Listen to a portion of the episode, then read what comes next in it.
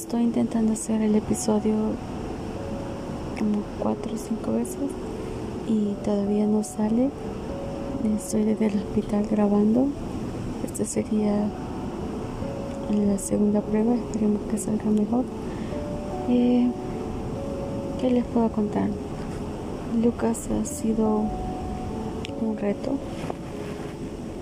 Eh, se ha llevado quizás de mi capacidad del 100%, digamos, soy un 80%. Mm, ser paciente con un tumor cerebral es muy diferente a ser una persona discapacitada, porque no nos ven como persona discapacitada. Ya usamos una, yo ocupo un gorro que puede parecer que tengo cáncer todavía cosa que no es así, solo lo ocupo para ocultar algunos niños de la radiación, la pérdida de cabello. Y otro efecto que me está causando es un edema cerebral, por el cual estoy aquí hospitalizada. Entonces, sí, son varias cosas las que Lucas eh, ha ocasionado en mi vida. Eh, la primera de las molestias que tengo es el hecho de que el brazo izquierdo no responda como antes, la pierna izquierda tenga problemas para caminar, como que el músculo diera un leve brinco y retrocediera, entonces es necesario ocupar un bastón con el cual me ha ayudado a no tropezarme y caer, porque usualmente me gustaba medir las calles y con medir las calles me retiro a buenas caídas. Eh, bueno, otra vez la voz del hospital. ¿Qué más les puedo contar? hay que aprender a, a, reinventarse, básicamente. Eso es un tumor cerebral. Reinventarse. Cuando no lo tenía, pues todo era fácil. Ya la independencia, podía ir donde yo quería, no necesitaba compañía, no necesitaba gastar en transporte más el público, tomar un autobús y ya. Ahora tengo que pensármelo dos veces porque gasto mucho más en Uber, el bastón, eh, tengo que avisar dónde ando, hay que ser muy cuidadosa, no olvidar los medicamentos, que no, no me desnivele, puede haber una convulsión, esa es otra, otra de las cosas que ha traído Lucas a mi vida.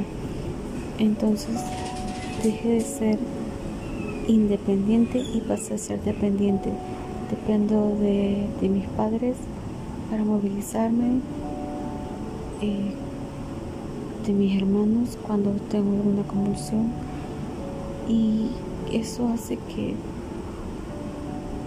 que en un punto me dé coraje porque no puedo decir soy absoluta. Dejé de ocupar esa palabra hace cuatro años. Ya no necesito de mi familia. Y es molesto. Porque en mi casa todo está bien, lo entienden, pero en la calle no es así. Es porque la gente necesita ver, la gente necesita creer, convencerse. Por ejemplo, en mi trabajo mm, no me ven como una persona discapacitada porque realmente no lo aparento. Eh, los cambios de humor, eh, no se toman en cuenta. Es como que, bueno, trabajo en un call center, entonces tengo que saber tratar al cliente, tengo que saber manejar mi carácter, tengo que saber eh, sonar amable, tengo que mantener la compostura. Sin embargo, debido a mi capacidad, al daño que tengo en mi cerebro, cosas no son como yo quisiera. Entonces no las puedo desempeñar como ellos quisieran. y lo ven como una excusa.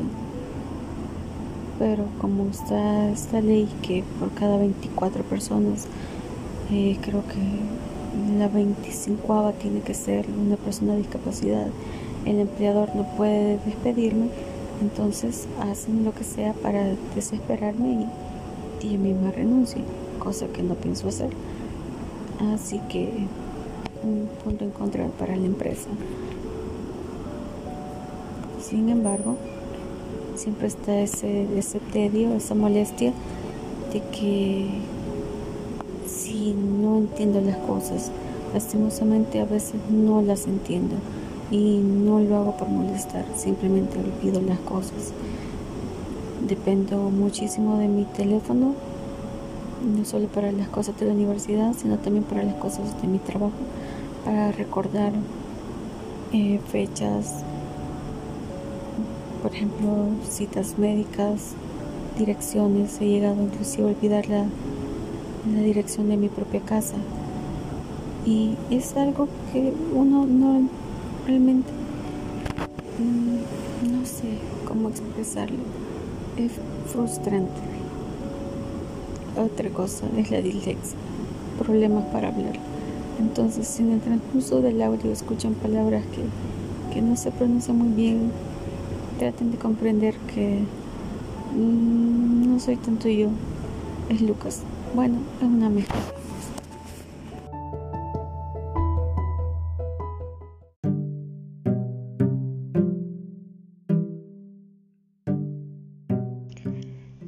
Vamos a continuar con la grabación del día anterior. Lastimosamente solo se puede hacer esta hora ya que durante el día hay bastante eh, interferencia. Nos quedamos en que la mayoría de los meningiomas crecen muy lentamente. Como les decía, yo los tuve que sí por cuatro años y los signos son muy pocos. Por ejemplo, en mi caso era la visión y un posible depresión. En otros casos no hay signos ni síntomas significativos y no siempre requieren un tratamiento inmediato y se pueden controlar a lo largo del tiempo. Los síntomas que se presentan, los signos y síntomas de un meningioma pueden comenzar de forma progresiva y pueden ser muy sutiles en su inicio, según en qué parte del cerebro se presenten y rara vez de la columna vertebral se encuentra el tumor. Los signos y síntomas pueden ser cambios de visión como ver doble o borroso, los dolores de cabeza, especialmente los que son peores en la mañana pérdida auditiva o zumbido en los oídos, pérdida de memoria, pérdida del olfato, convulsiones, debilidad en los brazos o en las piernas y dificultad en el lenguaje. En cualquiera de los casos no le prestamos atención y lo que más hacemos es ir al oftalmólogo o utilizar B12. Pero la pregunta es, ¿cuándo debes ir a consultar con un médico? La mayoría de los signos y los síntomas de un meningioma van evolucionando muy lento, pero esta enfermedad requiere atención médica inmediata. Entonces tenemos que buscar atención médica, sí, haya una aparición repentina de convulsiones, esa es una señal. Cambio brusco en la visión o en la memoria, eso ya es una alerta para que tú puedas visitar al médico, aunque la recomendación sería de mi parte que si tienes algún síntoma extraño,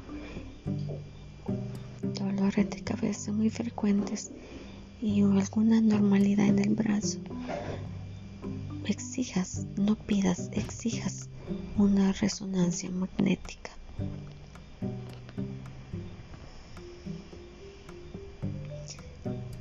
Por ejemplo, solicita una consulta para ver al médico, a un neurólogo o un neurocirujano si tienes síntomas más constantes que te afecten como los dolores de cabeza que empeoran con el tiempo. Pueden confundirse con migrañas, pero no, no las migrañas se pueden controlar. Pero esos dolores de cabeza intensos hay que darle el debido um, chequeo.